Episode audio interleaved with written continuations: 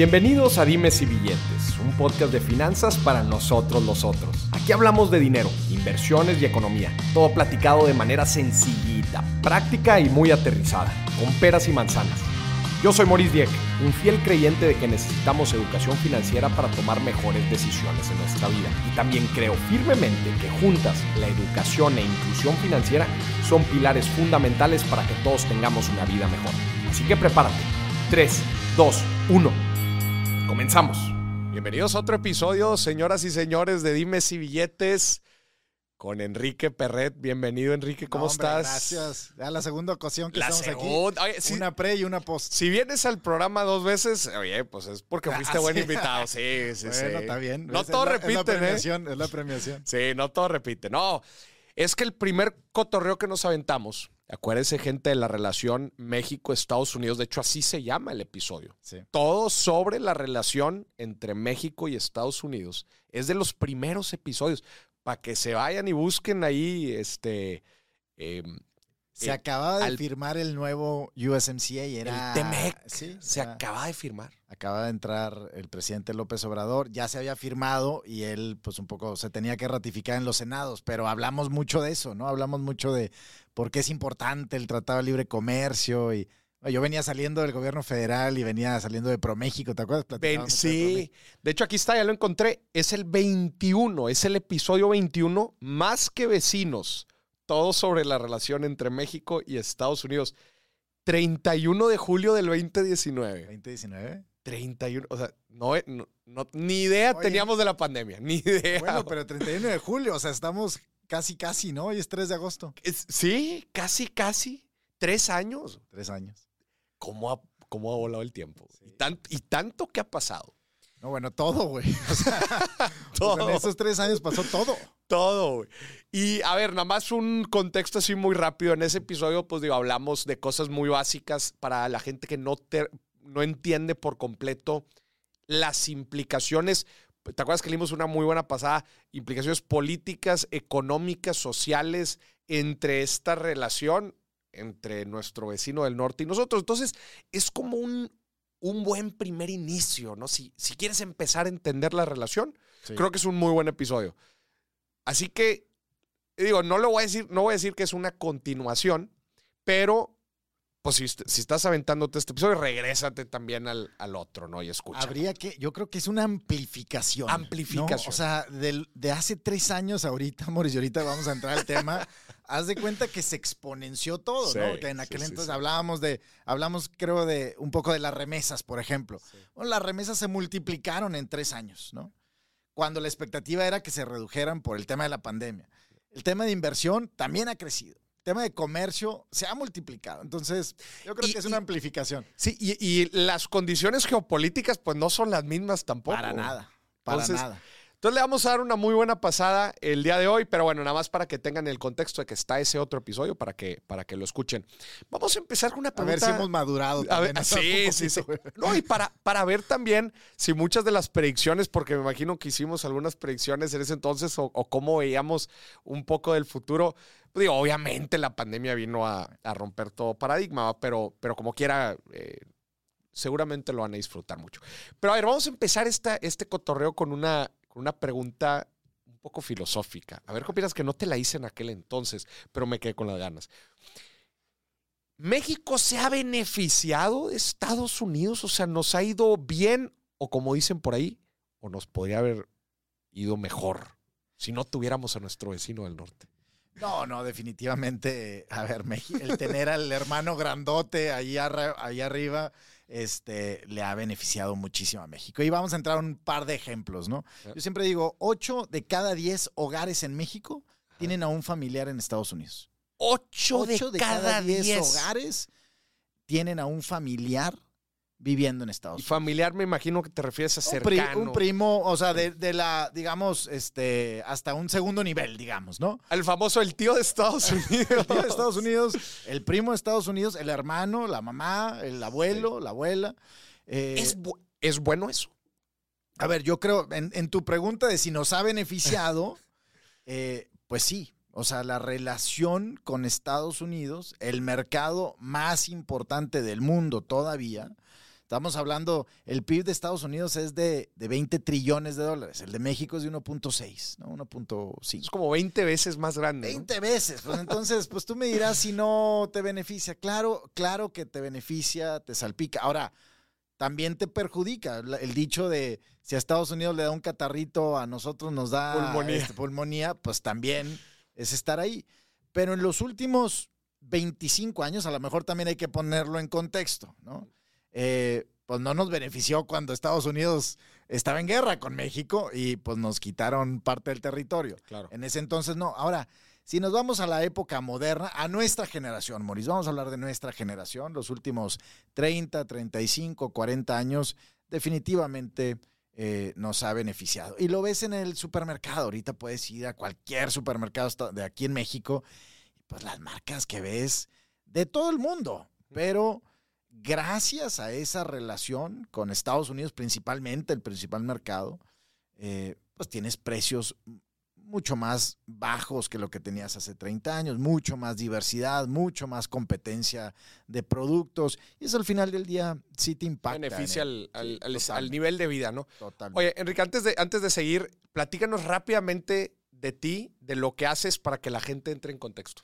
Eh, Yo soy de la frontera, yo soy de, de Piedras Negras, Coahuila. Piedras Negras, Coahuila. Entonces crecí, crecí en la frontera, crecí en ese espacio entre, ¿no? Entre la troca y el, y el carro, ¿no? Entonces, eh, pues para mí es muy natural hablar de la relación México-Estados Unidos. ¿no? Yo siempre he dicho que la, para mí la región más competitiva del mundo es la frontera México-Estados Unidos. Somos eh, bilingües, somos biculturales, somos de todo doble. Doble. ¿no? Este, somos 100% mexicanos, pero 100% americanos. Entonces, pues eso te beneficia al final del día. Yo nací ahí, después estudié acá en Monterrey, comercio internacional. ah, Siempre, pues, tú me- estás me- hecho para la frontera. me, me apasionó. Eh, La verdad es que el tema del comercio internacional era- estaba como que de moda, ¿no? Yo yo- mi carrera fue en el 97, pues acaba de firmar no, el, firmado el, te- el. TLC, entonces era, era, No. era pues como que la moda, ¿no? Eh, luego estudié economía ya en, en- en México, en, en otra universidad, y, y me he dedicado, Morris, la verdad, toda mi vida a, a exponer México, digamos, ¿no? A, a exponer las bondades de México para que otros aprovechen esas bondades de México, principalmente en temas económicos Inversión, comercio, internacionalización de empresas mexicanas, turismo también. O sea, siempre hemos promovido el país. Y ahora lo hago desde la US Mexico Foundation, desde una fundación que trata de, de que México y Estados Unidos se entiendan más. Ok. Porque eso sí creo que existe, ¿no? Sí creo que existe una brecha de lo que realmente es a lo que la gente entiende que es la relación, Ok. ¿no?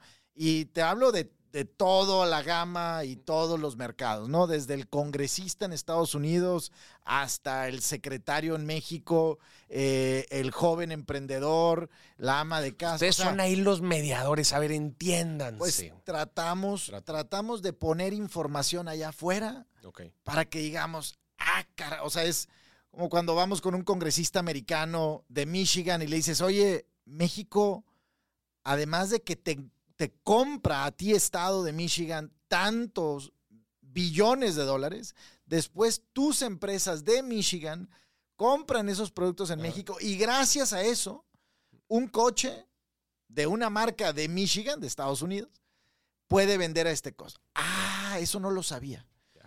O cuando vas con el gobernador de Texas y le dices, oye, no te des un balazo en el pie al poner restricciones en la frontera, porque son tus empresas las que van a Las sufrir. que van a sufrir. Ustedes Ah, brechan, es que no sabía. ustedes cierran esa brecha de información, de conocimiento, para que puedan tomar mejores decisiones, empresas, gobierno y personas.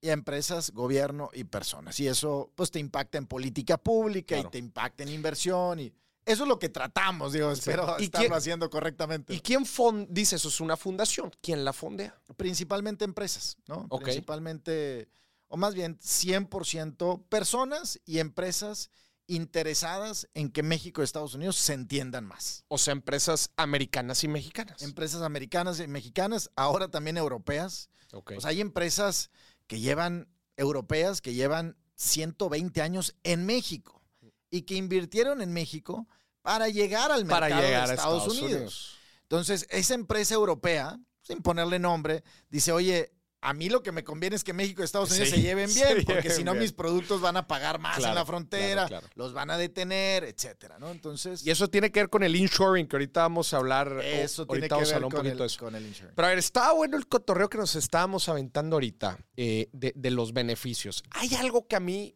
me, me- me deja pensando.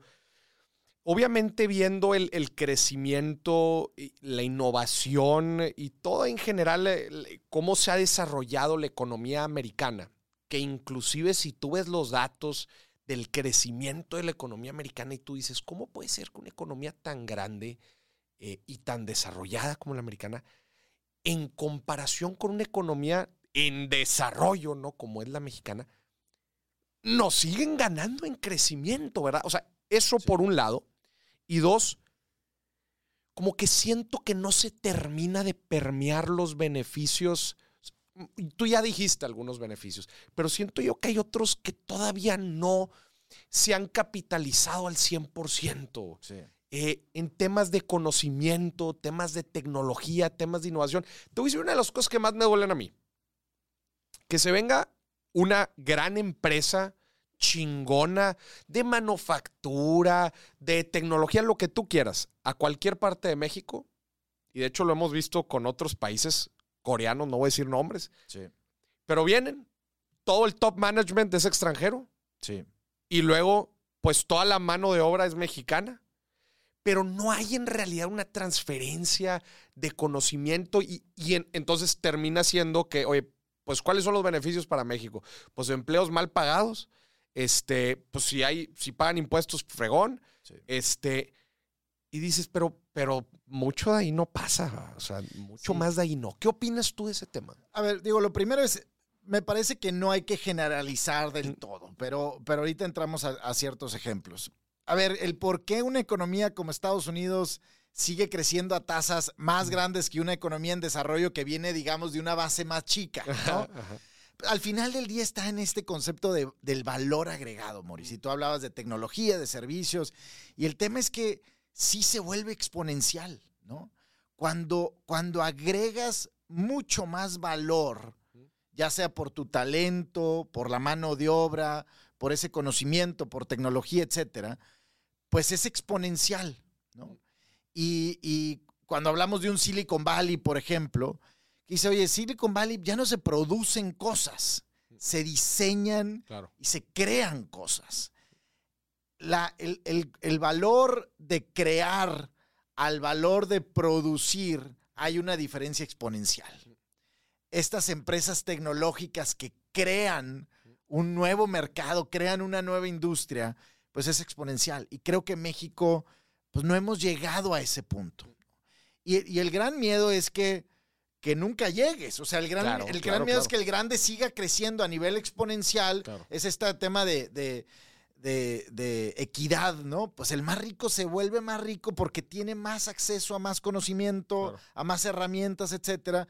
Y el pobre nunca se vuelve clase media por, por la falta de acceso a esas cosas. Y creo que a veces en los países es similar. Al final del día el país es el cúmulo de personas, Claro. el cúmulo de claro. empresas. Y eso es lo que nos ha pasado. Y lo mismo creo que pasa con el tema de talento, que ese es Sí. un tema también que se me hace bien delicado.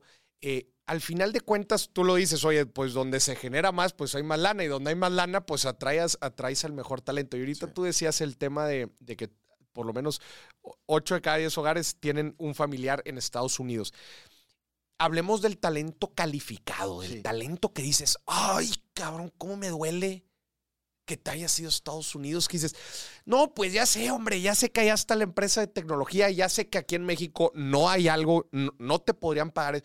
Y yo lo veo, yo lo vivo en carne propia por mi hermano. Yo tengo un hermano que eh, es- trabaja en... Mi hermano fue mejor promedio de su generación de ISD, ingeniero en sistemas digitales y robótica. Una carrera así, eh, No, no, súper especializada. Súper y- especializada y yo creo que las más difíciles, ¿no? De, de- de- de la universidad. Este, mejor promedio de su generación. De- desde que, eh, él desde que estaba haciendo prácticas se lo jalaron a Austin y de Austin a Chicago y allá está. Y yo en, de repente digo, algún día va a volver. Y, y no estoy seguro porque digo, pues es que no sé qué haría acá. Sinceramente, pero no sé qué haría acá. Pero fíjate, Moris, qué interesante el momento que estamos viviendo. Porque México siempre fue un país que expulsaba gente, ¿no? Que exportaba gente. ¿no? Eh, de, de todos, de todos los segmentos socioeconómicos. El trabajador al campo que iba a Estados Unidos, el inmigrante indocumentado que iba a Estados Unidos, eh, o el joven talentoso, la joven talentosa que se fue a estudiar a una de las mejores universidades en Estados Unidos y decidió quedarse allá. Y estoy poniendo el caso de Estados Unidos, se pudo haber ido a Asia o Europa, en cualquier. Eh, pero vaya, millones de personas de México salieron, ¿no? El tema es que no llegaron de otras partes. Ajá. A Estados Unidos no le preocupa que los americanos se vayan. Le preocupa. Porque no se van. Bueno, eh, Estados Unidos sí tiene Digo- algunos millones, no, no proporcionalmente como, como México. Claro. Va- cambiemos el, el- el país. A China no le preocupa en lo absoluto que los chinos se vayan. Claro. A la India no le preocupa en lo absoluto. Son muchísimos mucha más gente, millones. mucha gente. Pero el tema, el concepto de fondo es que y algún día me gustaría que entrevistaras a ya sea a Ricardo Hausman o a, Dan- a Danny Bajar de Harvard que estudian este fenómeno. de la movilidad y el talento y el inmigrante y lo que agrega valor a la sociedad un inmigrante. Y si no es en la primera generación, en la segunda o en la tercera generación, ¿no? Cuando vemos los casos de Silicon Valley, a ver, California, el 43% de la población de California es hispana, ¿no? Y, y- y si lo ves como porcentaje de personas no nacidas en Estados Unidos que viven en California, es un porcentaje altísimo. Altísimo. En México es 0.5% de la población en México es no nacida en México. O sea, es un país que ha expulsado mucho y que ha recibido, Recibido muy poco. poco talento. Y si creemos en este concepto de que el know-how, que es un concepto bien padre, ¿no? Todavía reside en la cabeza de las personas. Entonces tienes que mover gente. ¿Cómo creas una industria de inteligencia artificial en México si en México no existe ese know-how? Y te va a costar muchos años. Entonces, ¿qué haces? Pagas por él. O sea, que venga gente. Que venga gente de la India, que venga gente de Corea. Ábrele la puerta al extranjero. Porque ese extranjero va a crear una industria nueva en tu país. Ya. Ese es un poco que, que creo que México no ha tenido esta visión de decir, traigamos gente, abramos gente, abramos. Siempre hemos, le hemos exigido a Estados Unidos, oye, los derechos humanos para los mexicanos allá y nuestros compatriotas y todo. Bueno, necesitamos abrir la puerta. Y mira qué padre ejemplo de la comunidad española en México. Eh, no, la, no, la- no las que nos, este, eh, no, no los que nos conquistaron, sino comunidades que han llegado Ah, en después. otras épocas, diásporas que han llegado en otras épocas, la comunidad judía, en, en la comunidad libanesa, la comunidad francesa, comunidades que, que han echado raíz en México y que, bueno, empresas, eh, eh, instituciones, eh, universidades creadas por, aquí en Monterrey, pues, ¿cuántas empresas Claro. son de, de origen de inmigrantes, ¿no? Entonces yo, yo creo que a mí no me preocupa tanto, porque además ahora, en el momento en el que estamos, seguramente tu hermano que vive en Austin o, o en, Chicago. en Chicago, le sigue agregando valor a México, estando donde esté. Sigue conectando de alguna forma. De alguna forma, pero lo que yo voy es que si no regresan nunca y generan algo con ese know-how que están aprendiendo allá, trabaja en un fondo de inversión muy importante en la parte de tecnología. Se está desarrollando tecnología top level. Es madre. Pero igual piensas, dices, pues es que oferta y demanda, ¿va? O sea, No, y, y mira, ahorita cuántas veces estamos escuchando en las noticias este nuevo concepto de digital nomad, ¿no? O- el, el Sí, sí, trabajador remoto digital. Bueno, vamos como México, vamos a aprovechar ese movimiento. Se habla de 400 mil californianos que se están viniendo a vivir a México porque en México es más barata la vida y pueden trabajar, Trabajar desde digital. México hasta a su empresa en California. ¿Cuánta gente ha llegado a Mérida? ¿Cuánta gente ha llegado a Puerto Vallarta? Vamos a ser capaces de aprovechar ese know-how que ya está en México, así como Para fue a generar- Chicago, pues te aseguro que hay americanos de Chicago que ahorita están viviendo en Tulum, En güey, Tulum. ¿no? Y que a lo mejor estudiaron algo similar a tu hermano. Sí. Es esa movilidad. Pero el reto, como dices, es generar una industria de ello, ¿no? O sea, Bueno, oye, pues- ya los tienes aquí, pues ¿de qué me sirve que estén jalando aquí para raza en Nueva York o Chicago? Pues quiero que jales aquí Correcto. para que desarrolles aquí a los demás. Correcto. Y antes de generar la industria, tienes que generarle una plataforma social que dé la bienvenida a esta raza. ¿no? Sí, claro. O sea, que puedan abrir su cuenta de banco, Sí, sí, claro. que puedan utilizar su licencia de Chicago para rentar un coche en México, que puedan comprar una casa, güey. que puedan, eh, vaya, pues hacer una vida normal Sí, en sí, un claro. país desconocido, ¿no? Y hoy todavía tenemos muchas limitantes. Entiendo que son limitantes, digamos, lógicas. Oye, pues no te, no te puedo dar una visa de residente permanente nomás porque sí, ¿no? Tienes que cumplir con ciertos pasos. Ok, vamos pensando en que esos pasos sean los, los correctos para este momento en el que está llegando un flujo de talento bien importante a México. La Ciudad de México, y, hay, hay temas complicados que hay que abordar, ¿no? Eh, zonas como la colonia Roma o la, o la, eh, la Condesa, etcétera, está todo este tema de, de gentrificación, ¿no? Llega gente de fuera con un poder adquisitivo más alto Y órale, se- eleva los costos los y costos. entonces la raza de ahí dice, oye, pues es que ahora el café cuesta el doble y ya no puedo vivir aquí y entonces desplazan. hacia- Está bien, pero, pero se puede vivir con eso y se puede crear una infraestructura que, que sea un ganar-ganar para todos. Pero sí necesitamos de entrada los mexicanos decir, bueno, la llegada de gente de fuera no necesariamente es malo. Fíjate que es un, es un concepto bien, bien interesante. Yo eh, por lo menos no, no lo había abordado antes.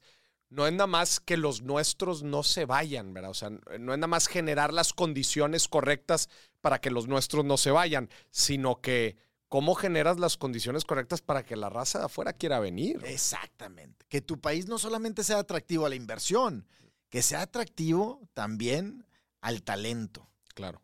Esa es la competitividad de un país, ser atractivo para atraer y retener inversión y personas. Entonces, cuando a mí me dicen, oye, esta empresa llegó y se trajo a todo su primer level de Europa o de Corea o de... No hay bronca. Eventualmente te aseguro que va a haber una movilidad social, el mexicano que va creciendo, la mexicana que va creciendo, los hijos de esos coreanos, alemanes, franceses, etcétera, van a echar raíz en México y traen otro chip. Sí, que quizás no en el corto plazo. Hay que darle tiempo. Hay que darle tiempo, son generaciones. Oye, y a ver, eso nos lleva al tema del inshoring. Explícanos qué es el concepto del inshoring que se ha vuelto muy famoso Ay, últimamente. Son muchos conceptos, pero para, para hacer la, la historia corta es, empezó todo con el offshoring. A ver, las empresas buscando la manera de ser más eficientes, pues, que es lo que las empresas han hecho toda la vida. Sí. ¿Cómo me Reduzco hago costos. ¿Cómo reduzco costos? Oye, pues que en India los procesos de tecnología de información son mucho más baratos porque hay un chorro de raza, se están graduando muchos ingenieros, tecnólogos. Oye, pues hace, esto te estoy hablando hace 40, 50 Sí, años sí, sí, sí. y GE dice, oye, pues llévate los, los procesos de tecnologías de información a la India, ¿no? Y entonces ese fue el, el offshoring, las empresas saliendo a buscar cómo reducir costos a través de un proceso que antes la empresa hacía en su, en su propia ciudad, digamos, y ahora lo hacen en Lo otro país distante. ¿no? Y entonces llega, de hecho, una empresa aquí de Monterrey, de tecnologías de información, y dice, oye, ¿para qué te vas hasta India? O sea, a ver, tú eres una empresa americana, estás aquí en Atlanta, estás en Chicago, ¿para qué te vas a India? Un uso horario muy diferente, Distinto. probablemente una, un, un idioma menos, culturalmente menos parecido al tuyo, porque acuérdate que en aquel entonces los call centers y pues desarrollo de software, pues, al final del día tienes que tener un lenguaje similar. Oye, aquí en Monterrey lo hacemos más fácil, estamos al mismo uso horario, Chicago, Monterrey, misma hora.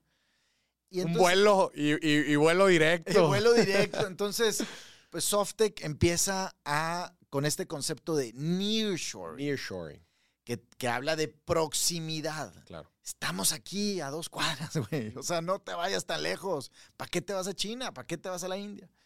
Y nace este concepto de nearshoring. Eh, pasan muchos años y ahora muchas empresas americanas pues se fueron a producir bienes completos, coches, televisiones.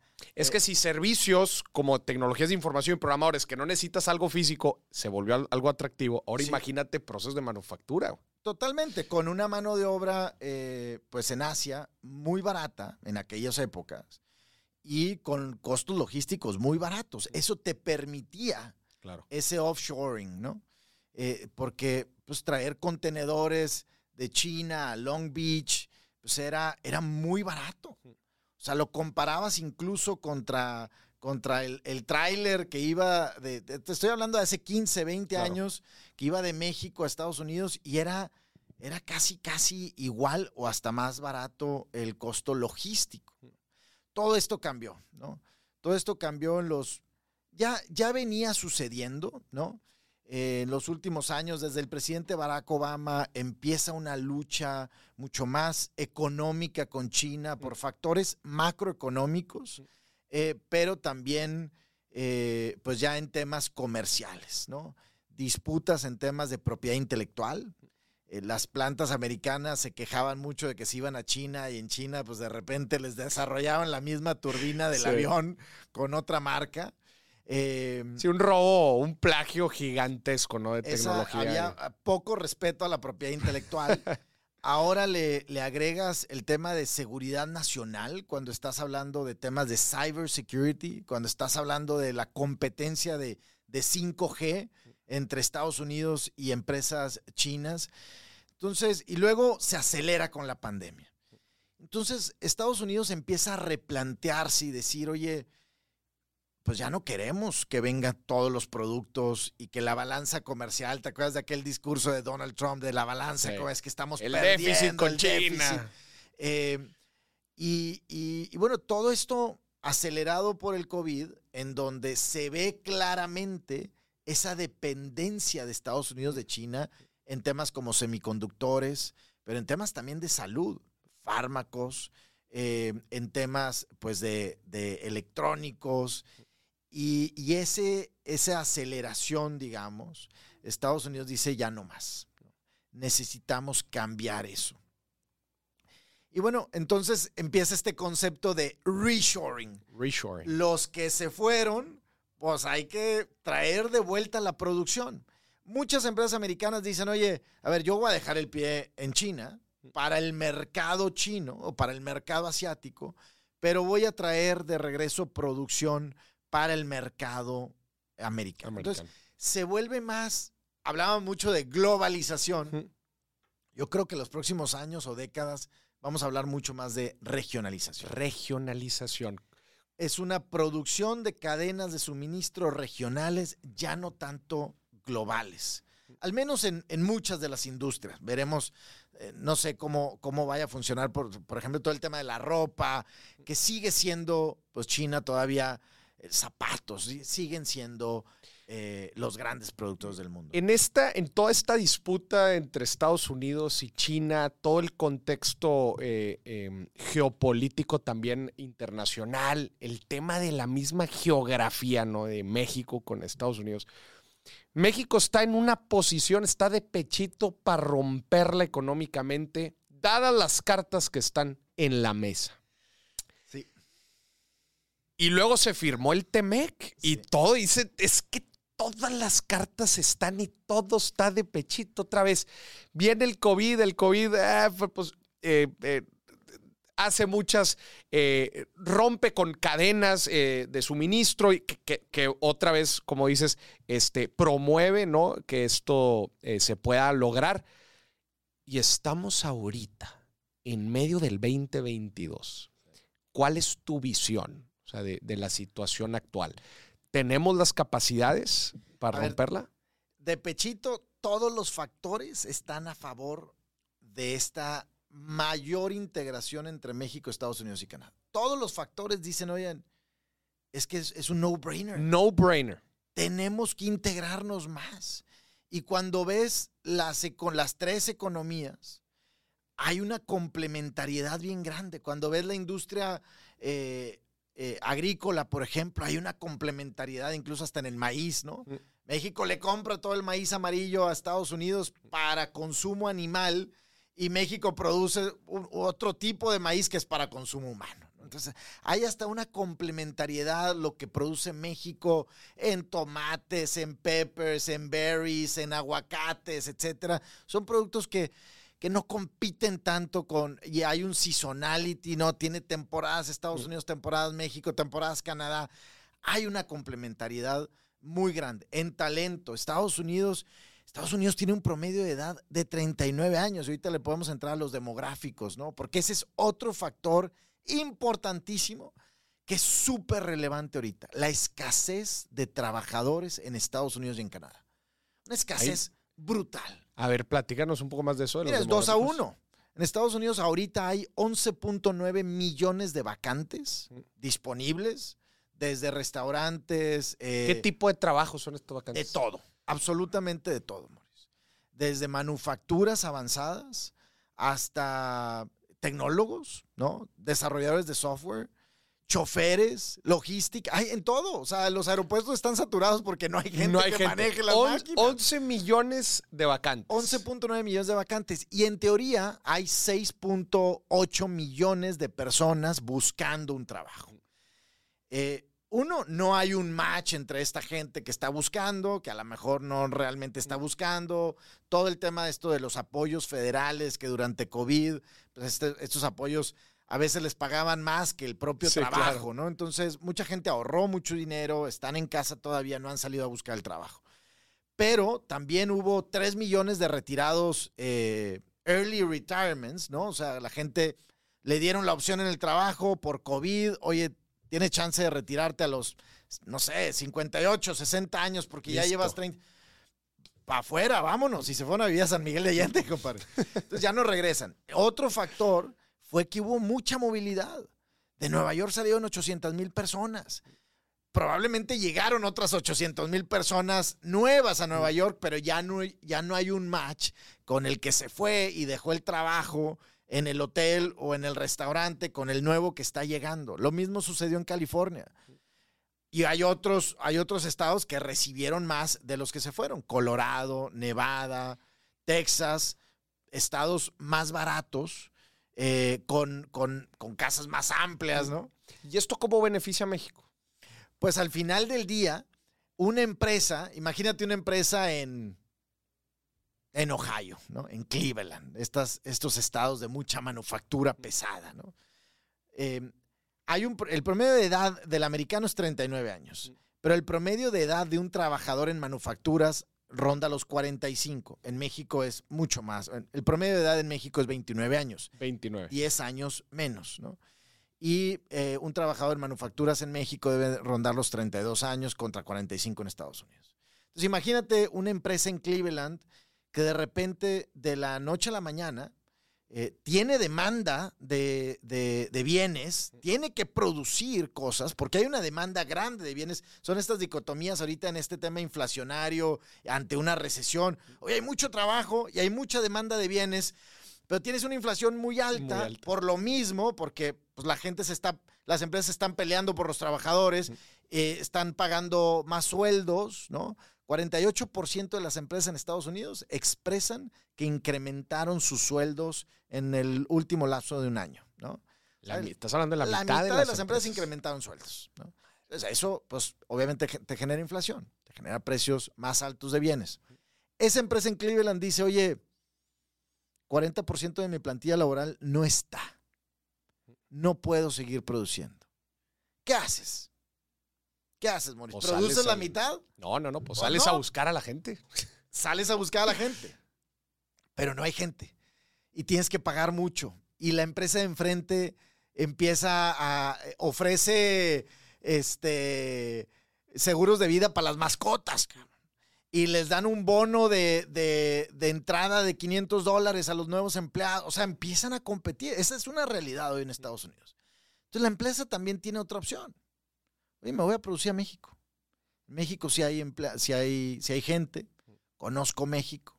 El producto pues, de México, de, de, Juárez, o de Chihuahua, o de Monterrey, o de Tijuana, o de Mexicali, llega igual, e incluso algunas veces hasta más rápido a la costa oeste o a la costa este. Entonces es una opción. Entonces eso puede beneficiar a México.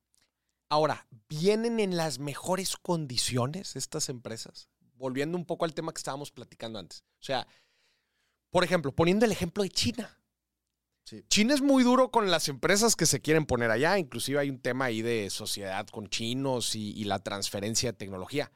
¿Vienen a México con las mejores condiciones? ¿O tú crees que podría cambiar?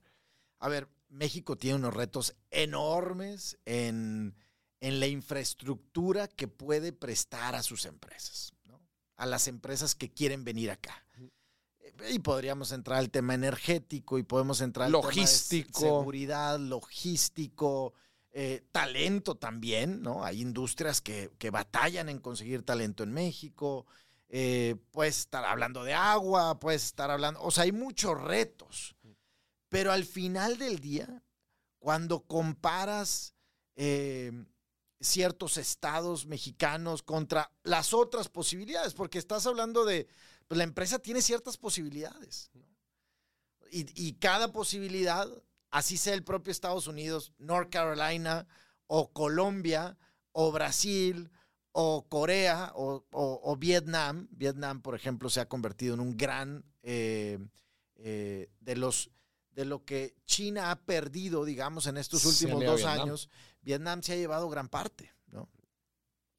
Eh, cuando ves el, flujo comercial hacia Estados Unidos, los cuatro puntos porcentuales que ha perdido China frente a Estados Unidos, quienes más lo han ganado son otros países pequeños en Asia.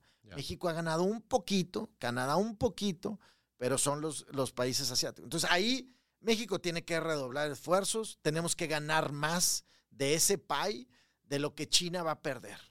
¿Cómo asegurar que, va a perder? Sí, sí, desde luego. Vaya, esta semana vimos una profundización, digamos, en, la, en la geopolítica de Estados Unidos y China. Para los que, digo, no estoy seguro cuándo va a salir este episodio, pero fue justo el tema de Nancy Pelosi aterrizando en, en Taiwán con todos los problemas. Pero ¿cómo hacerle para sí capitalizar? Te voy a decir algo, yo tampoco he visto la mejor de las condiciones, especialmente en nuestro presidente, para traer este tipo de, para promover este tipo de, acuerdos. De, ya ves, ahorita el tema energético ha sido todo un tema. Eh, ¿cómo, ¿Cómo sí robarle más porcentaje a China? Esa, es la gran pregunta, es cómo, cómo exponenciar esto. México se va a beneficiar, vamos a ver datos crecientes en inversión extranjera, en número de empresas que llegan, etcétera.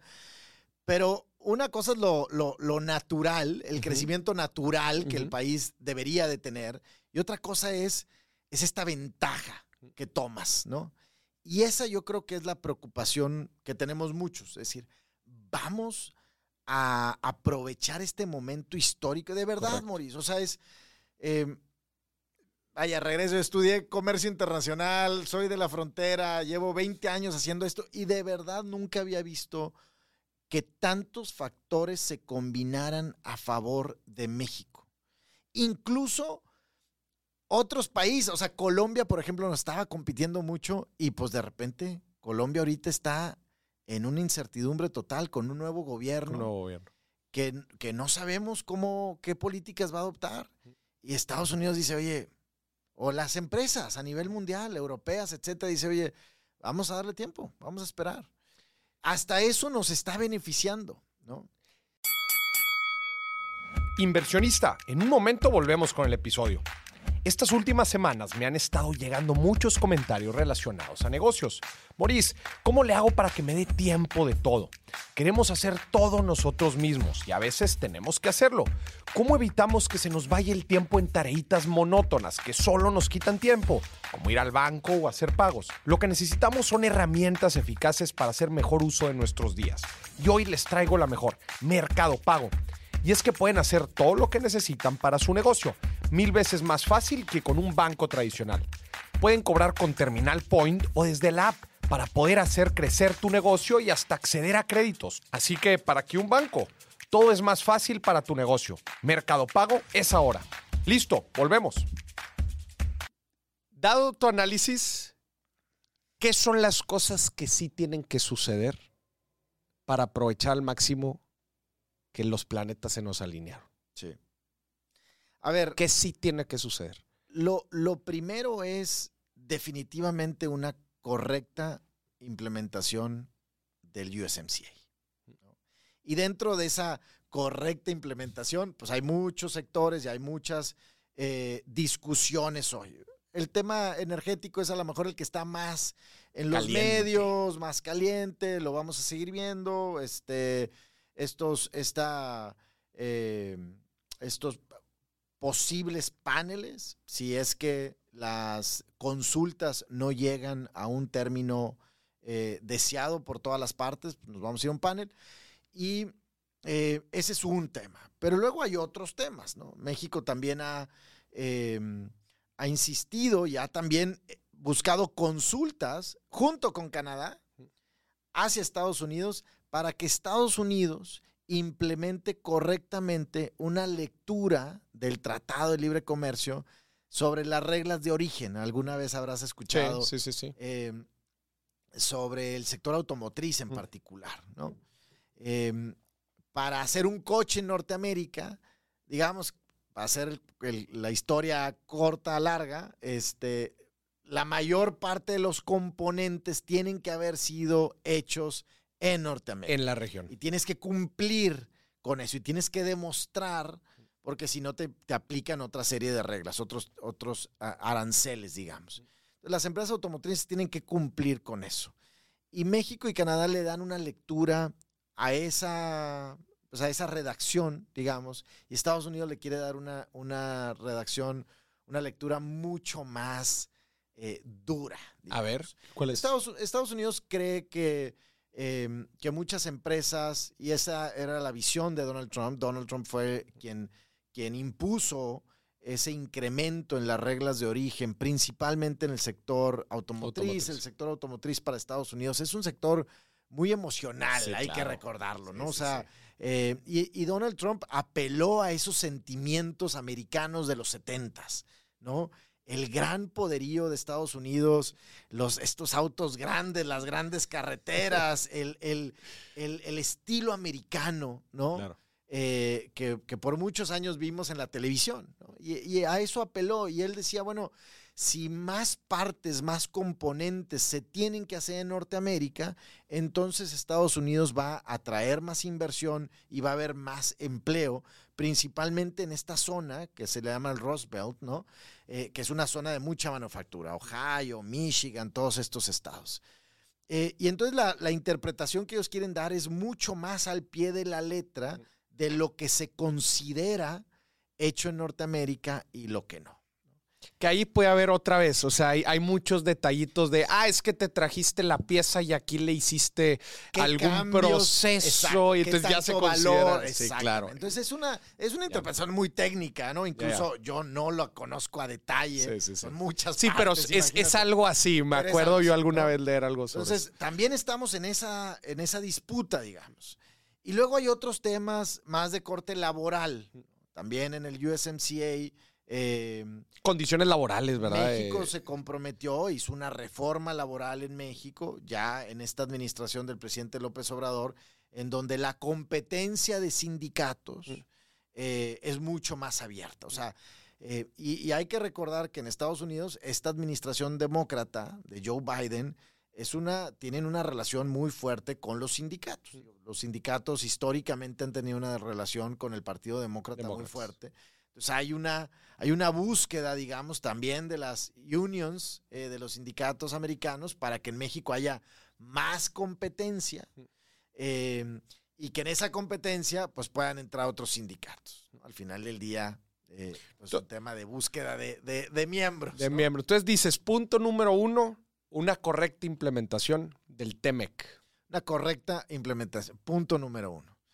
Punto Vamos a ver ahorita en septiembre a ver cuál, cuál va a ser el mensaje que va a dar nuestro presidente. Pues dijo que en el 15, el 16 de 16 de septiembre iba a dar un es- ¿Quién sabe qué va a decir? ser un momento importante. ¿Qué más? A ver, yo creo que hay un rol que los estados deben de jugar, ¿no? También siempre le, le- le dejamos, digamos, todo el- la pelota a la- al, al gobierno federal. Gobierno ¿no? federal. Que yo creo que el gobierno federal debe de tener un rol muy importante en promover.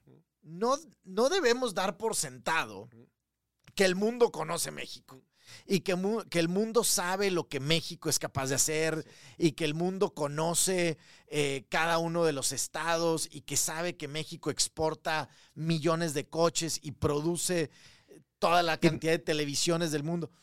No demos por sentado Sí. eso. En eso que tú estás diciendo hay, hay un tema bien interesante. Yo estoy trabajando de cerca con la Secretaría de Economía aquí del, del- del Estado. Y justo en, en uno de sus eventos importantes en Austin, South by Southwest, claro. seguramente lo conoces, pues es de los eventos de arte, emprendimiento, innovación, pues más importantes de Estados Unidos. Eh, un- uno de las, de las em, como anécdotas que sacaban era que era impactante que en Austin, con el contexto tejano, sabían dónde estaba Nueva Delhi, pero no sabían dónde estaba Monterrey. ¡Qué fuerte! ¿No? Pues sí. O sea, a mí se me hizo fuertísimo eso. ¿Cómo pues Nueva Delhi? O sea, estás hablando del otro lado del mundo. Saben a la perfección dónde está. Y Monterrey, que está unas horas abajo. Oye, con toda la historia empresarial y con todo el, el business ecosystem que existe, ¿no? ¿Quién sabe dónde está? Sí. Dam- damos por hecho muchas cosas. O sea, cuando hablamos de este reshoring, nearshoring, decimos, pues aquí está México. Aquí está, ¿por ¿no? qué no lo aprovecha? Exacto. Pues sí, nada más que vas a Great Lakes o vas eh, a Michigan o vas a, a- a Illinois. Y todas estas empresas que están sufriendo todos estos factores y que están en un punto de decisión de negocios, no saben dónde está Monterrey. No saben dónde está eh, Juárez, ¿no? O cuando piensan en Juárez o cuando piensan en, en Tijuana o en Mexicali, se quedaron con una, con una percepción de esas ciudades de hace 30 años. Por O una lo película que, vieron. O, O por- lo que o- Trump les platicó. lo que, o, o lo que las plataformas hoy de contenido digital les platican. Claro. Vaya, que no estoy nada en contra de contar historias, ¿no? Mm. Pero, pero eso no es el, solamente en México, ¿no? México pues, es un país súper eh, bondadoso en muchos sentidos. Pero lo tenemos que ir a decir. Nadie, nadie, nadie. Ya no existe ProMéxico. Bueno, existe ProMéxico. Eh, vaya, la- hacía eso. Sí, ProMéxico hacía eso. Específicamente eso. Específicamente eso. Específicamente eso. Se tenía oficinas en 43 ciudades del mundo. Y, y básicamente lo que Era promoción pues era de ir a tocar la puerta de las empresas y decirle, oye, esto es México. Fíjate, una empresa como la tuya está produciendo en este estado y está produciendo a 20% eh, menos costo que el tuyo porque tenemos esta logística, esta energía, esta ta- bla, bla, bla, bla. Y bueno, a lo mejor la empresa te cerraba la puerta en la cara y la, la que sí, o sea, tocabas, Sí. tocabas 100 puertas para que Pero ahora, ¿quién hace dos. ese jale? Pues mira, en, en teoría, en teoría la secretaría, la, la- el gobierno federal, pues digamos que se dividió un poco la chamba de ProMéxico, una parte cayó en Cancillería, entre los consulados, los embajadores, otra parte en Economía, Economía tiene una plataforma por ahí que se llama Data México, que vaya, es, es todo digital y pues, si un inversionista quiere ver algunos datos, comparar algunos datos de, de mano de obra, de costo de terreno, eh, del costo de electricidad, etcétera, lo podría hacer ahí. Eh, pero otra vez, yo, yo creo que definitivamente tienes que estar en los mercados. Eh, México tiene embajadas en todos los mercados y tiene consulados en muchos mercados. Eh, pero también, pues estas embajadas y estos consulados tienen otras responsabilidades. La responsabilidad del consulado, pues es proteger a los mexicanos que viven en su región y, y hay consulados que tienen, pues millones de mexicanos. Un consulado en Chicago, por ejemplo, Los Ángeles. o en Los Ángeles, o el de Dallas, pues tiene, vaya, tiene dos mil visitas al día de Sí, gente que va a sacar un pasaporte, una este, acta de nacimiento, eh, una credencial, etcétera. Y, y, pues no hay tiempo para promover, desgraciadamente. Punto número dos, entonces. Promover. Promoción promover, Y el jale le dices, oye, también los estados, brínquenle. No, no todo Y se lo dejen al gobierno federal. Exactamente. Hay que estar en la mesa. Hay que estar en la mesa, Hay que correcto. estar en la mesa. Si no estás en la mesa, pues ¿quién te escucha? ¿Qué más? A ver, yo creo que hay el tema, el tema educativo es bien importante. A ver, ¿No? híjole, ahí sí nos vamos a Eh, meter a unos golpes. Y tiene que ver con, con reskilling, ¿no? Este concepto de, de- de reeducar para industrias nuevas, ¿no? Ok. que creo que no lo hemos sabido hacer. eh, y tiene que ver con, con las nuevas generaciones que están estudiando. ¿no? Siempre nos jactamos en México de que estamos graduando 120, 130 mil ingenieros al año. Porque México tiene una, pues hoy todavía un país muy joven, hablábamos de un promedio de 29 años, entonces tenemos a millones de gentes, eh, millones de, de personas, pues, adolescentes, niños, etcétera. Ese es nuestro futuro, Maurice. Claro. O sea, el principal eh, tema de una empresa es talento. Puedes sobrevivir con cualquier cosa y por eso regresábamos al tema de, de esta escasez de talento, en, esta- escasez de trabajadores, no escasez de talento, escasez de trabajadores en Estados Unidos porque talento hay mucho. Eh, y, y dices, bueno, una empresa puede vivir con mucha incertidumbre, inseguridad, por ejemplo. Pues muchas empresas en México, desgraciadamente lo digo, muchas empresas en México ya viven con un costo de un tema de inseguridad. Y ese costo, aún absorbiendo ese costo, le da para ser más competitivo que estando en otro. Claro, claro. Eh, un costo energético, un costo impositivo, un costo... Pero si no hay gente, si no hay talento, se acabó. Y el bono demográfico mexicano, que todavía estamos viviendo ese bono demográfico, cuando ves la pirámide, todavía la parte más robusta de la pirámide, Todavía es la parte todavía es joven, ¿no? Se nos va a acabar, Maurice. Pero tú crees que no estamos haciendo bien el jale en la parte educativa? Yo creo que no. Yo creo que no. O sea, no son suficientes estos ciento... Es que no es, el número es, el número es, es suficiente, pero el joven ingeniero, la joven ingeniera mexicana, no estamos todavía a ese nivel. Las empresas todavía tienen que incurrir en, en Un- costos De adicionales capacitación... eh, para que realmente entre al nivel que necesita en una planta automotriz, aeroespacial, des- desarrollo de software, etcétera. Y ahí creo que sí me parece que tanto industria como gobierno federal, gobierno estatal, deberíamos de tener un sistema educativo mucho más robusto. Y deberíamos de estar pensando en, en industrias que vienen, que vienen. Es- vaya, y no sé, en- no sé en qué grado, a lo mejor el la educación es el, el Es el número uno, ¿no? cuando, cuando ya empiezas a platicar. de- de bueno, sí, pues si le hacen la torre al Temec, pues también ahí ya vas de... pues sí, ya vas de- Exactamente. No, yo creo que los tres son importantes, Ya. esos tres aspectos. Oye, imagínate que nos está escuchando una persona que dice, oye, a ver, pues bueno, ya, ya, me, ya me animaron, ¿no? Oye, este, ¿cómo que está esto, todo este rollo de todas estas cartas sobre la mesa y quiero aprovechar esta oportunidad? Y a mí también me gustaría entrarle a, a robarme ese pedacito también de China y, y- y empezar a exportar y hacer crecer mi negocio en esta oportunidad. Sí, ¿Qué le recomendarías? ¿Por dónde empezar? sí. A ver, lo primero que hay que decir es que la industria exportadora mexicana paga, creo que 40% más que una empresa no exportadora, digamos, A ver, a su gente. ok. O sea, en cuando hablamos de sueldos y salarios en México, una empresa exportadora, o sea, una empresa conectada con el mundo, llamémosle, paga 40% más que el sueldo, salario promedio de una empresa que no está conectada con el mundo. Ganas en verdes y pagas en pesos. Eso te, habla, eso, eso te habla, pues mira, o sea, sí, al final del día, si lo ves, o sea, es un negocio puro. Sí, claro. ¿no? Claro que hay que, y ahorita está el dólar a, pues no sé, 20, 50, etcétera. Pues es momento de vender afuera porque vas a ganar en dólares, te va a rendir más, ¿no? Entonces, eso hay que tenerlo en cuenta, porque eso te habla de que la, la industria exportadora mexicana, que además ya lo, lo, hemos dicho muchas veces, es el motor de crecimiento de México.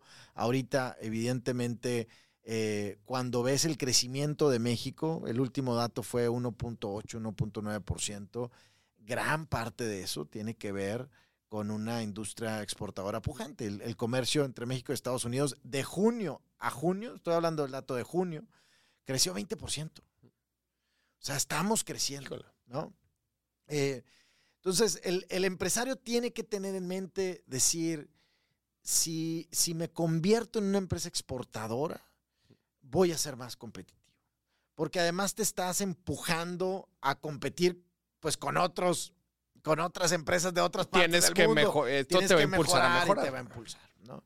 Entonces, eso yo creo que o sea, una aspiración de una empresa mexicana de convertirse en exportadora. Y hay muchas plataformas para convertirte hoy en exportadora. Puedes ser exportadora también a través de plataformas digitales, ¿no? Te puedes montar en una plataforma digital y luego pues, tu producto acaba en, en, en Chicago o acaba en, en, Argentina o acaba en Brasil. Hay que buscar esas oportunidades. Si, tú, si fueras a poner un negocio ahorita, tú estás muy metido otra vez en toda la relación de México, Estados Unidos, ves obviamente oportunidades, ves qué es lo que está creciendo, lo que está llegando. Sí. Tuvieras que poner un negocio ahorita en México para exportar a Estados Unidos, ¿qué pondrías? Hijo, hay un chorro de oportunidades. Mira, venga. A ver, si, si, viéramos, si viéramos lo que Estados Unidos, que esa es una metodología pues media sencilla, tampoco no todo te va a pegar, pero ¿qué importa Estados Unidos de China? ¿No? ¿Qué importa? ¿Qué importa? O sea, importa pues todo, Ching. ¿no? O sea, importa chingos de cosas. Importa todo, ¿no? O sea, desde, desde computadoras y electrodomésticos y importa un montón de cosas. Eh, pero importa también cosas que México podría estar produciendo. Siempre hemos dicho, por ejemplo, y en ProMéxico eh, siempre decíamos inyección de plásticos, por ejemplo, en, en, en México. ¿no?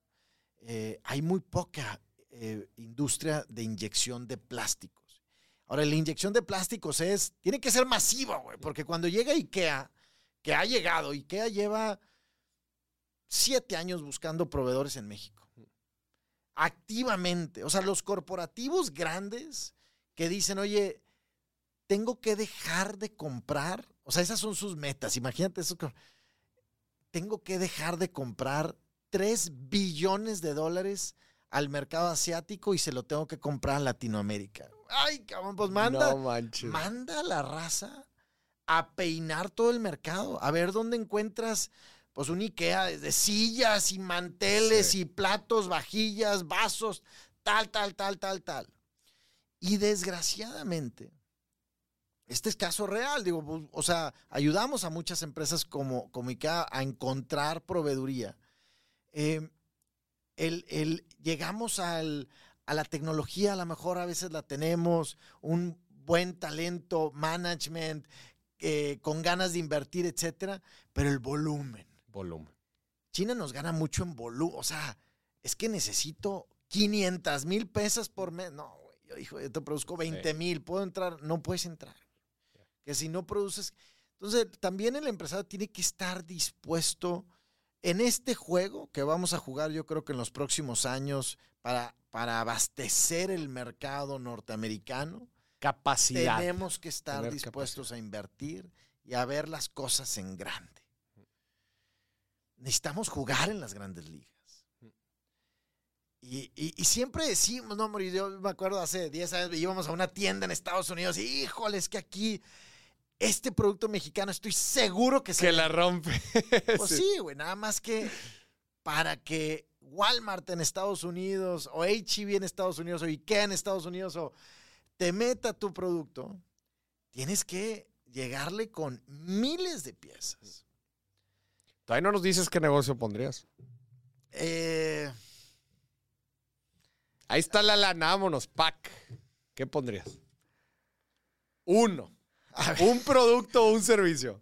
ahorita construiría naves industriales. Naves industriales. Aquí en Monterrey. En cualquier punto en la frontera o en el Bajío. ¿Cuánto está la ocupación aquí en Monterrey? Está como el 95%. ¿ah? Noventa y tantos. por Qué ciento. loco. Del inshoring. Mucho de, de inshoring, nearshoring, reshoring. Te pondrías shoring. a construir Bueno, naves es que, a ver, las empresas lo están haciendo, ¿no? Sí, claro. Pero hay, hay capacidad.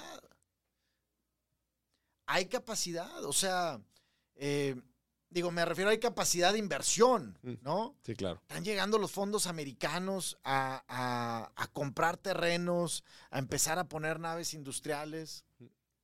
El segundo desarrollador, creo que el primero desarrollador eh, industrial en México, a lo mejor es Fibra 1, segundo es Prologis, y ahí se dan un... Ahí se van dando.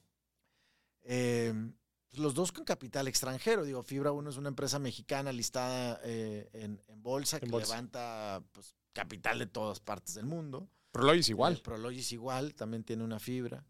Este. Y luego, pues algunas otras, eh, Vesta y, y bueno, luego las regionales, eh, que también levantan capital y los fondos est- ahorita están invirtiendo en eso Fuerte. porque se necesita. Ahora, hay una planeación, pues no levantas una nave industrial de la noche a la mañana, Claro. ¿no? Y ese, ese también es un riesgo. Imagínate, llega una empresa ahorita y dice, oye, necesito tantos miles de metros cuadrados. Viene a Monterrey, negocia con el gobierno estatal y dice, ¿y dó- ¿y dónde? Híjole, pues nos tardamos. Cinco años. No, a ver, un año, dos meses nos tardamos en desarrollar. Híjole, no. No, yo no necesito ya. Entonces se van a Chihuahua y se Claro. van a Mexicali y se van al Bajío. Y ¿cuál, ¿Dónde está la oferta? Eh, ahí también México necesitamos planear. Ese es otro gran tema de México. ¿no? Necesitamos planear a largo. Largo plazo. O sea, a largo plazo para el mexicano, ¿cuántos años crees que sea? Pues el sexenio, güey, o, el- o los tres años de la... Cinco años. Cinco años es largo plazo para nosotros. Que ese es otro tema, otro concepto que a veces no entendemos de las grandes empresas. Ahorita hablábamos de una empresa que lleva 127, una empresa alemana que lleva 127 años en México. ¿Tú crees, Moris, que realmente al corporativo en Alemania le preocupan algunas de las cosas que si el presidente López Obrador dijo y que si no dijo? Llevan 127 años 120. aquí. Dicen, no, compadre, o sea, yo voy a estar ahí otros 100 años, 200 años. No, no nos preocupa. Claro que, claro que te mueve algunas decisiones, Claro. ¿no? Pero en el largo plazo van a seguir estando en México. Los inversionistas, con muchos de los que platicas aquí, de venture funds, eh, de, de equity funds, de seed capital. La, otra vez platicaba con unos emprendedores americanos, americanos, americanos. Mm. Bueno, a ver, mi esposa me regañaría. me- ¿Y cuál es el americano? No, el americano es americano. Sí, sí, el americano es americano. Me refiero a, al, al- al gringo que a lo mejor este, nunca ha salido a otra parte. Sí, sí, Ah, sí. Que ha vivido en Virginia o en Maryland toda su vida y que, y que no, nunca ha salido a otra parte y que ahora tienen su fondo de inversión, tecnólogos y están, están invirtiendo en todas, todas partes, de. Latinoamérica, ¿no? Y les preguntaba yo que si conocían al presidente López Obrador. Me decían, no, o sea, no, no sabían No sabían el quién era. nombre del presidente de México. No manches. Y están invertidos en México. Que ese es Entonces, otro... A veces le damos un peso muy grande a las decisiones porque es- pues, estamos en México y estamos en este Claro. rollo de la política. Y luego los inversionistas dicen, oye, para mí lo prioritario es mercado. mercado. Y México, un país joven de 29 años, graduando 120 mil ingenieros. Claro, claro. Hay desarrolladores de software, clase media grande. Hay una necesidad de fintech inmensa. El 30%, 39% este, de la población mexicana tiene una tarjeta y el otro no. Sí, hay, hay un gap gigante para poder hacer una cantidad de negocios aquí en México. En, en México, digo, sin considerar obviamente todo el bloque, ¿va? pero solamente en México. Y viendo los diferentes unicornios y toda la inversión de estos fondos que antes no llegaban del- con la agresividad que están llegando ahorita, ¿no? Con todo este tipo de empresas. Hace poquito vi un dato, Maurice. Creo que hace tres años, o sea, todavía incluso pre-pandemia, tres años, la inversión en fondos de capital había sido como de 50 millones de dólares. ¿no? Creo que el año pasado rebasaron los mil millones o, o- o- o mucho más de Una eso. locura. Eh, Y en plena pandemia y en plena. Pues sí, pues sí, ¿No? porque justo, justo también son empresas que se exponenciaron gracias a la pandemia, ¿no? Claro. Muchas, muchas fintech, eh, criptomonedas. Todo en general, digitalización en fue. general. Bueno, fue el, lo que- el unicornio de acá de Monterrey, que Outports. está en temas de logística. ¿no? logística. Aprovechando pues también esta ola y esta curva de, de mucho tema de nearshoring y de mucha demanda. Me llama la atención. Entonces, tú eres eh, sólidamente optimista del futuro de corto plazo de México. O sea, a corto plazo me refiero, corto, mediano plazo. O sea, ¿cómo te imaginas a México en los próximos 10 años? Mira, siempre soy optimista y si ves, y si, si tu, tus eh, audiencia escucha el podcast de hace tres años, yo creo que Optimista. misma- el mismo optimismo, ¿no? Y mucha gente me dice, pero ¿cómo estás optimista con todo lo que está pasando? Y, soy optimista porque, porque hay muchos otros, ya hablamos de muchos factores, pero luego en la, en la relación México-Estados Unidos, que creo que es uno de los grandes factores de éxito de México en, en cuanto a economía, hay muchos temas que no, que no se van a ir, Maurice. Estas ocho, ocho eh, eh, hogares de cada diez que tienen un relativo, un, un- un- un familiar, un relativo, un relativo, ¿no? un familiar en Estados Unidos, eso no se va a ir. Eso se va a exponenciar. Eh, cuando ves, por ejemplo, la comunidad mexicana, mexicana-americana en Estados Unidos, lo que está logrando.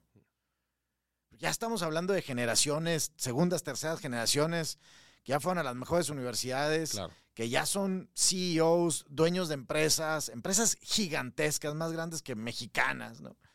Eh, esta gente tiene también un apetito de incorporar a México eh, eh, con Estados Unidos muy grande.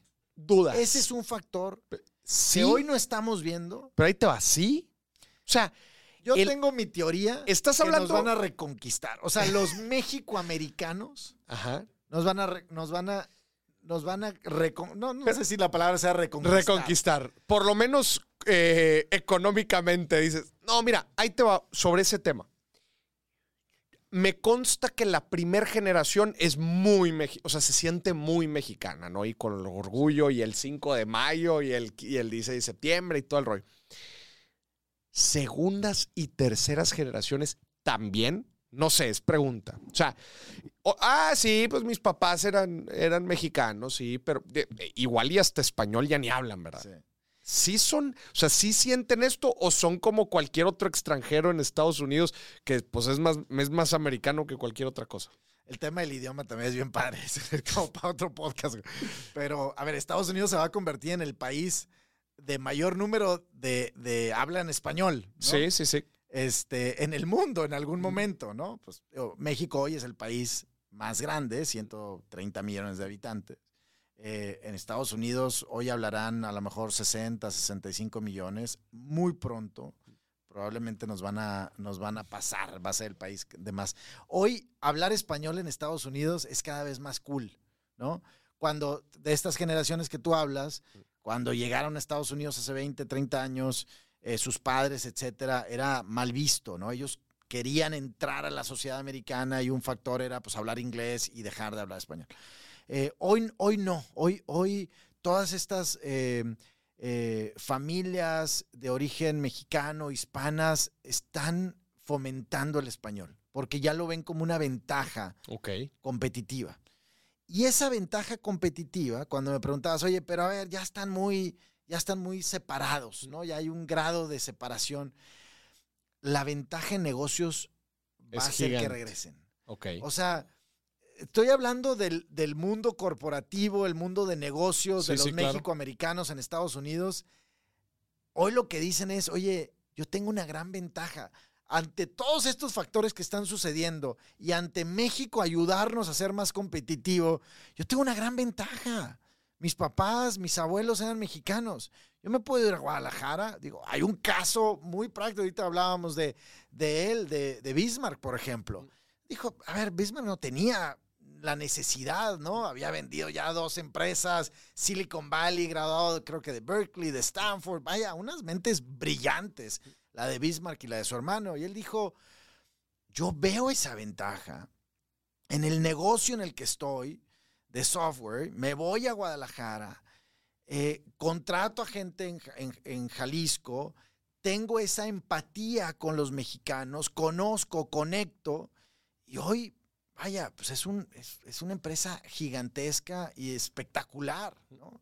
Y entonces tú le dices que más como, como, un, eh, como un diferenciador, eso es lo que los va a mantener arraigados. Yo creo que sí. Eh, el- o sea, el- la motivación de La negocios motivación de negocio. va a hacer que muchos mexicoamericanos y mexicoamericanas pongan un ojo en México y de mí te acuerdas. Fondos de inversión eh, de todos tipos, de venture capital, seed capital, ya están llegando. Sí. Hay un capital. A ver, el mercado hispano, Moris, tiene hoy casi el mismo, en poder adquisitivo, el mismo PIB que México, con la mitad de personas. Son 65 En millones de Estados hispanos, Unidos. Son 65 millones de hispanos que viven en Estados Unidos, de los cuales 35 millones son eh, mexicoamericanos, ¿no? Eh, y tienen un poder adquisitivo de 1.6 trillones de dólares. O sea, ya te generan el, la- el mismo, PIB de México, generado por los Estás hablando de unas, mexicoamericanos estás en hablando Estados de unas Unidos. familias con unas riquezas, eh, vaya, enormes, que están buscando oportunidades de negocios, Claro. como cualquier otro inversionista, como Claro, claro. cualquier otro eh, persona de negocios. Y en México lo están viendo. Entonces, Está interesante. vas está a guardar este podcast y en cinco años Sí, es, sí. vamos a ver cómo un México-americano que si hay de segunda, tercera generación, que sus padres se fueron sin nada, vaya a comprar una empresa gigante mexicana. Te lo puedo apostar. O sea, vamos a ver cómo una de estas firmas mexicanas tradicionales de muchos años sea adquirida Eh, por un por alguien que se fue así. Es algo bien interesante porque apenas van a llegar estas primeras generaciones a tener pues estos niveles eh, tanto educativos como corporativos en Estados Unidos. Bueno, ya, ya hay Digo, muchos. Yo creo que ya, ya hay muchos. Por ejemplo, te pongo el ejemplo y, y ahorita eh, Mónica Lozano nos está ayudando mucho. Mónica Lozano es probablemente segunda generación eh, eh, californiana, 100%, ¿no? Este, y ella se sienta en el board de Apple, de Bank of America y de Target. Ahí nomás. Ahí y ella es segunda generación. eh, sus abuelos eran mexicanos, creo. O a lo mejor uno de sus padres, eh, de su papá, mamá, era, eran mexicanos. Por muchos años ellos tuvieron el, eh, el medio de comunicación hispano más importante de Estados Unidos. La opinión, creo que se llamaba. Eh, lo fundó su abuelo, su padre, y, y- y vaya, ella se convirtió en una mujer de, de negocios y ahorita se sienta en el board de Apple, empresa más grande del mundo. Sí, claro. ¿no? La segunda empresa más grande del mundo. En fin, eh, unos contactos espectaculares. Tienes a, tienes a mucha gente. O sea, te podría dar 20 nombres de México americanos, americanas, segunda, tercera generación, que se sientan con quien quieras. Con en quien Estados quieras. Unidos. A ver, para cerrar el episodio, ¿quién para ti son los mexicoamericanos más influyentes hoy por hoy? A ver, tienes a, bueno, hablábamos de, de- de Mónica Lozano, eh, tienes a otros, a otros liderazgos, no en negocios. Sí, no, en general. por en ejemplo, general. una Janet Murguía que lleva eh, eh, Unidos US, se llama, antes se llamaba el, el National Council of la Raza. Es, eh, eh, es una agrupación, una asociación la más grande en los Estados Unidos de hispanos. Ok. Eh, vaya, las oficinas están enfrente de la Casa Blanca, ¿no? Unidos US realmente tiene un impacto en la vida Impacto de los hispanos en Estados Unidos. Y Janet, pues es, es de origen eh, México-americana. Eh, tienes a un José Villarreal eh, ya retirado, que fue probablemente el primer hispano, México-americano, tercera generación. Eh, sus abuelos llegaron a, a- a, um, ellos son de, de Indiana, ¿no? Eh, y José se sentó en el board de Walmart muchos años. Eh, ahora está en el board de Union Pacific. Y, y José trabajó eh, en la Casa Blanca en un nivel ejecutivo importante, probablemente el primer hispano, de esos primeros hispanos que llegaban. Que llegaban al. Tienes un Henry Cisneros, por ejemplo, que fue el primer alcalde de San Antonio hispano. Eh, pues hoy manejan un fondo de inversión de, real estate en Estados Unidos, billions, ¿no? Y Henry por muchos años eh, sigue estando muy vinculado a México. O sea, él, eh, un Antonio Villarraigosa, exalcalde de Los Ángeles. Los Ángeles es la, es, vaya, si lo Ciudad ves- de México 2. si lo ves por zona eh, metropolitana, Sí. o sea, digo, una Ciudad de México, pero además con un poder adquisitivo cinco veces Sí, México. O sea, sí, como zona, creo que es la tercera zona metropolitana más importante del mundo, Los Ángeles. ¿no? Eh, y, y, pues Antonio fue alcalde. Exalcalde. Es exalcalde. eh, fue también, creo que senador de California. Eh, compitió por la gobernatura de California. Muy influyente. Estos liderazgos, de los primeros liderazgos, un español todavía muy fuerte y, y que habla, mentor de muchos, ¿no? Eh, Walter Ulloa, por ejemplo, en el mundo de los, de los medios, dueño de Entravisión, una empresa pública listada en el, en el New York Stock Exchange. Ellos le dan servicio, le dieron servicio por muchos años, le dan servicio a Univision en Estados Unidos a través de múltiples plataformas, pero ahora se ha convertido en una empresa en Entravisión de, de digital media enorme. Enorme. Eh, hay, hay otra persona, creo que de apellido Cabrera, en, en, en Illinois, y él, él sí es de primera generación. Él sí es, o sea, llegó de niño. Él es. ¿no? Sí. Y debe de administrar unos 40 billones de dólares No eh, de fondos de pensiones. O sea, administra Administra. múltiples fondos de pensiones. etc. Espectacular.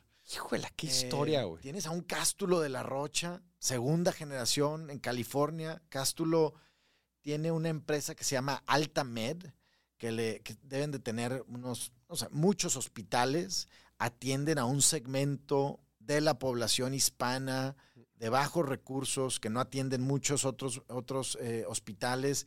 Debe atender a 400 mil hispanos todos los años. Es, es un emporio, ¿no? Es No inmenso Altamed.